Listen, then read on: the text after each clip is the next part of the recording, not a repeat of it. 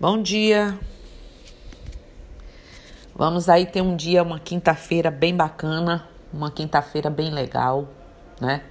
Hoje estou com a quinta-feira cheia, então eu vou falar de um assunto aqui, dois assuntos bem pequenos, mas que eu quero que fique bem guardadinhos, bem é, entendido por vocês aqui no podcast porque esse agrupamento de aulas vão servir muito um dia para vocês lá adiante ou sempre que vocês precisarem fazer alguma consulta.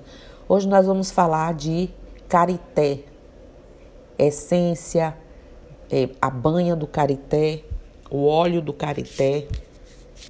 Então vamos falar um pouquinho sobre isso.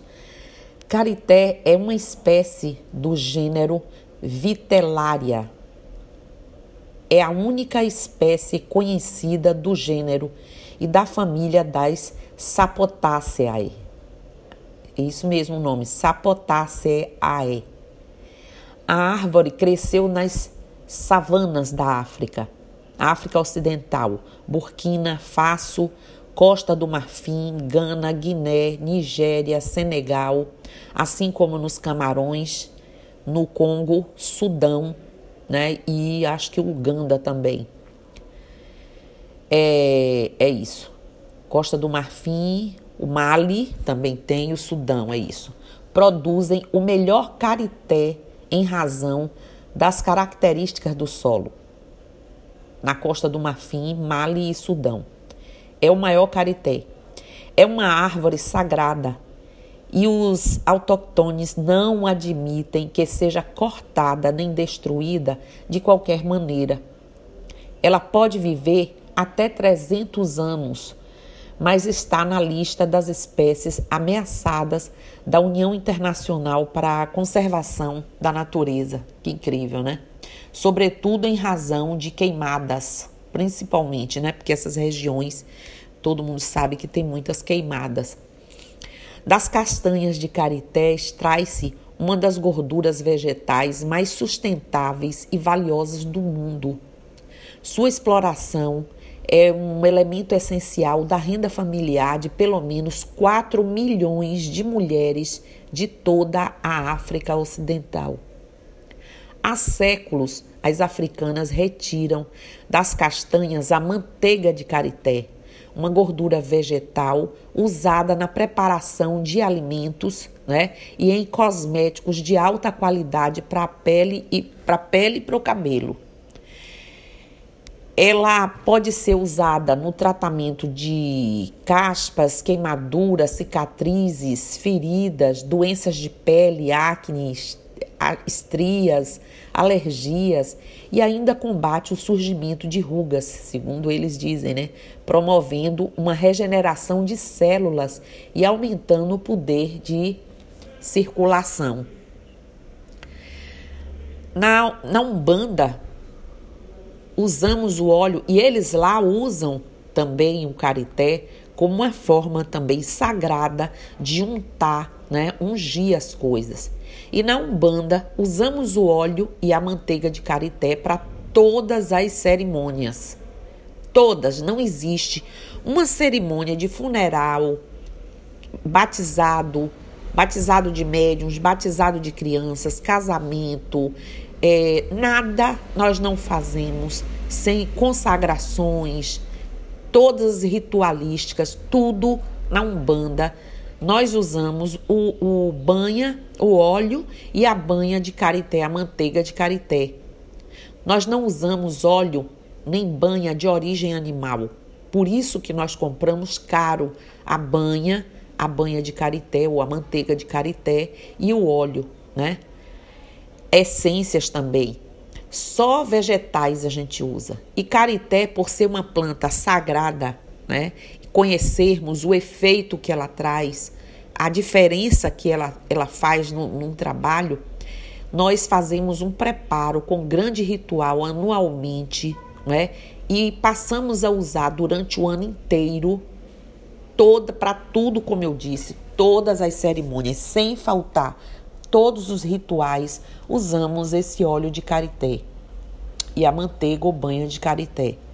Então, uma vez por ano, normalmente quando é feito o batismo ou renovação do batismo, é o maci.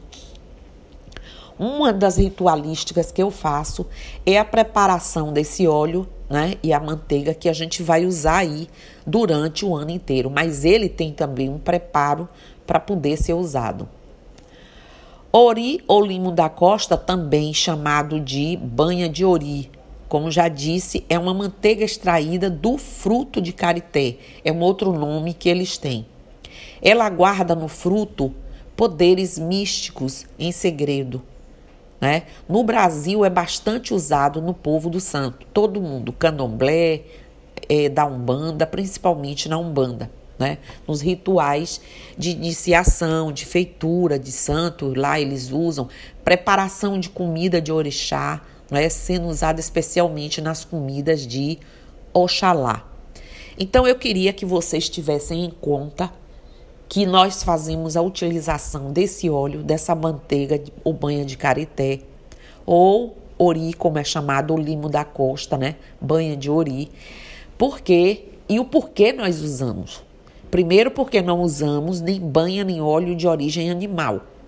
Segundo, porque ela é uma árvore sagrada e porque tem todo esse fruto é todo místico e tem todo né, um segredo e toda uma facilidade da espiritualidade em encontrar caminho para a gente fazer essas consagrações, esses rituais, todos com é, o caritec através do óleo ou da, da manteiga, da banha, tá certo?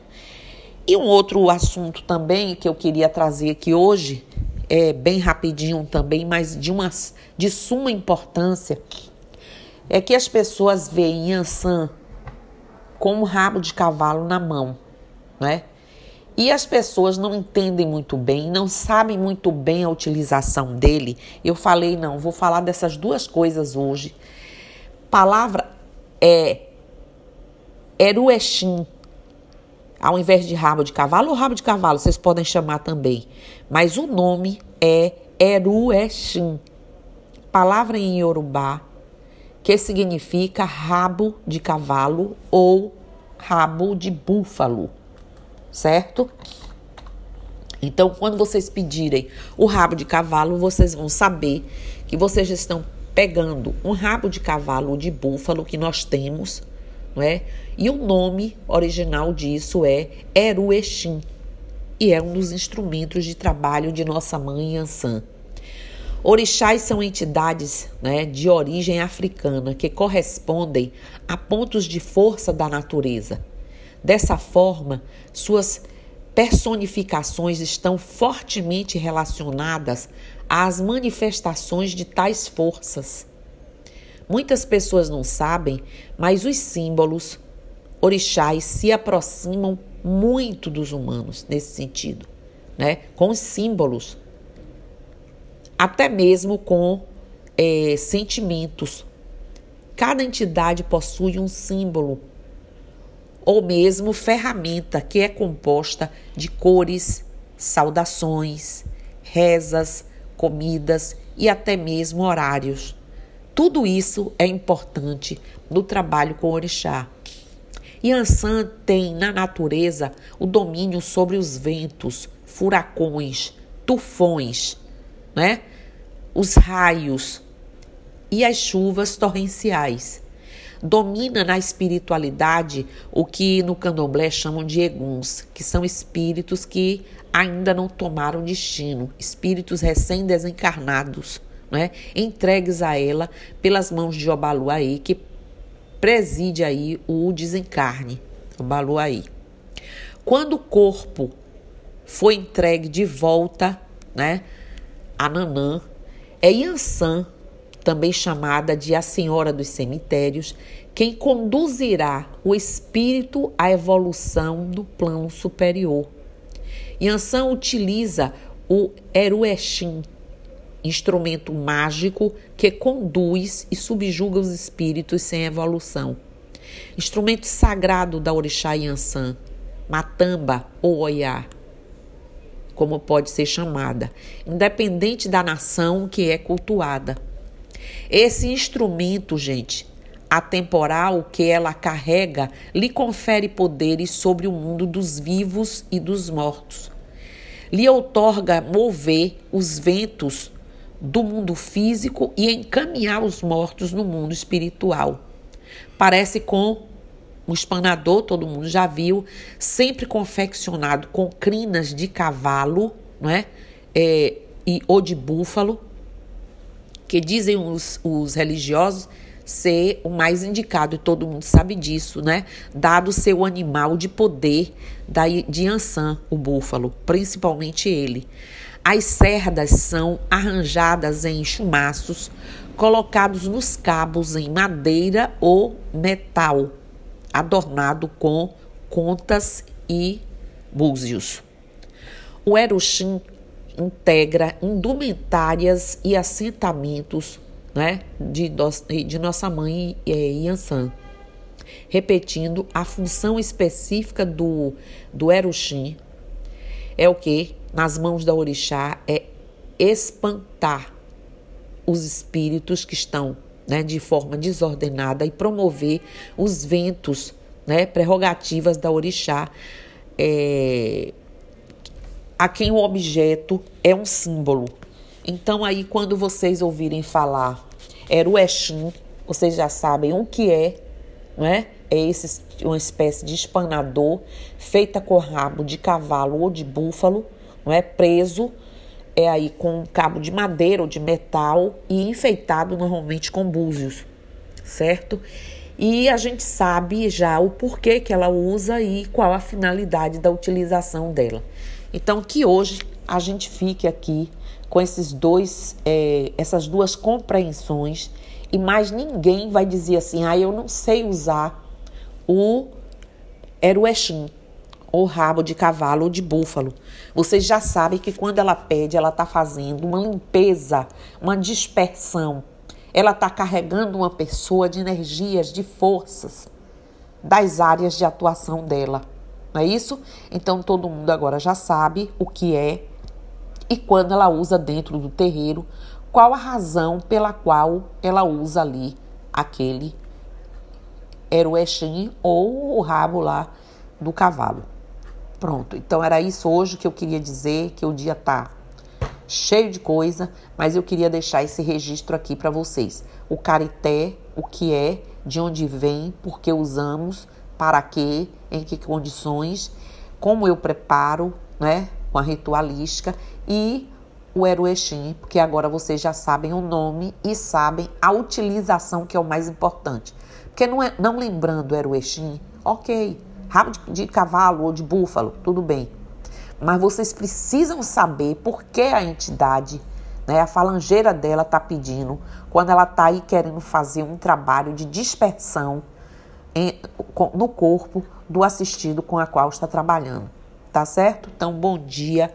Olorum que abençoe vocês, que traga muita luz, muita força, que essa quinta-feira seja de trabalho. E até mais tarde, às 20 horas, numa live que eu vou fazer hoje. E eu estou aqui, hein?